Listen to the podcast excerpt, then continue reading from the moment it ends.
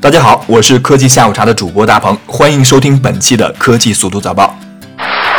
前段时间上映的《火星救援》，想必大家都看过了吧？片中尽可能客观地描述了人类登上火星的情景，为我们带来了一部科技与人情味相结合的好电影。虽然在现实中，人类距离登上火星还有一段距离，但显然美国宇航局已经在准备了。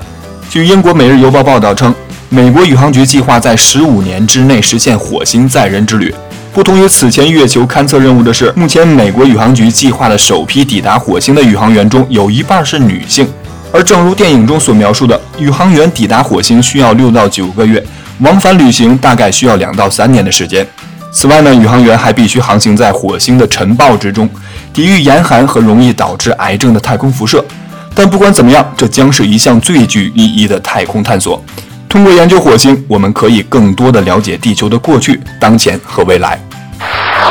客观地说，人类对于外太空的探索，很大程度上与地球资源的日渐枯竭脱不开关系。而像钢铁侠马斯克这样的科技巨人，在飞向太空的同时，也在思考借助特斯拉这样的出行工具，来尽可能的节约地球上的资源。然而，尽管如此，特斯拉还是在环保方面遭受到了一些指责。近日，有素食主义者在特斯拉身上找到了一种有趣的讽刺：特斯拉一贯有着先锋环保的形象，但售价高达十万美元的特斯拉却只提供布料和真牛皮两种选项。对于用户来说呢，选布料的是冤大头，而选真皮就变成了动物杀手。对此呢，特斯拉正准备采用人造革来作为内饰的主要材质，以免出人们在选购时遇到的尴尬。这次应该可以让那些动物保护人士安静一阵子了吧？科技的发展节奏显然已经超乎了我们的想象，但你有没有想过，人类某一天也会进化成另外一种模样呢？近日有科学家宣称，人类为了应对未来环境的变化，有可能会演化出一些非常奇特的形状，如蹼状的脚、类似猫的眼睛等等。科学家计算了人体外貌在众多场景下会发生的变化。除了冰盖融化导致的海平面上升以外，他们设定的场景还包括因为小行星撞击导致的冰川期，以及人类在其他行星殖民的情况。英国肯特大学的古人类学家斯金纳博士表示，一些变化如蹼状的四肢可能很快就会发生，因为人类本身就具有产生蹼状组织的基因突变。